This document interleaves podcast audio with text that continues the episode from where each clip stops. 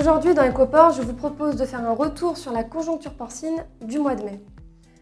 Une chose à retenir, en mai, les évolutions sont diverses entre la France et ses concurrents.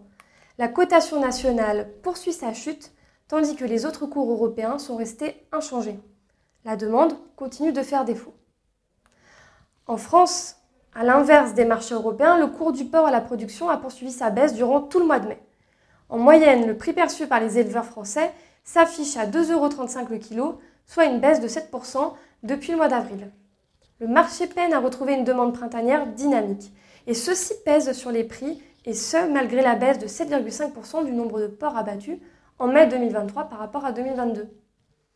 Ailleurs en Europe, les évolutions de marché sont bien différentes.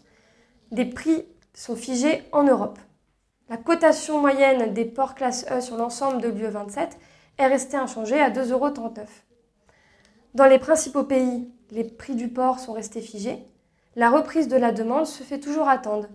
Cette demande restreinte en porc permet d'établir un certain équilibre avec une offre en porc très limitée. En Espagne, le prix perçu par les éleveurs domine toujours le marché à 2,60 euros, devant l'Allemagne qui se situe à 2,40 euros, la France, puis les Pays-Bas à 2,25 euros et enfin le Danemark, toujours très loin du concurrent espagnol, à 2,09 euros le kilo. Le marché allemand a montré quelques signaux positifs début juin, signe d'une relance de la demande intérieure. Aux États-Unis aussi, on repère quelques signaux d'amélioration.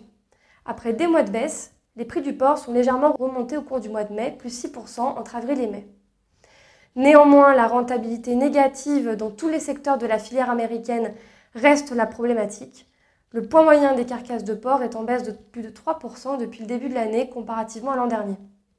Les coûts de production très élevés, corrélés au prix des porcs bas, incitent les éleveurs américains à réaliser certains choix stratégiques. Inverse, la descente des cours chinois s'est poursuivie durant le mois de mai, moins 1,2% par rapport euh, au mois dernier. Et la demande dans le pays fait toujours défaut et ne s'équilibre pas avec une offre plus élevée en porc. Nous referons le point le mois prochain. Et en attendant, je vous dis merci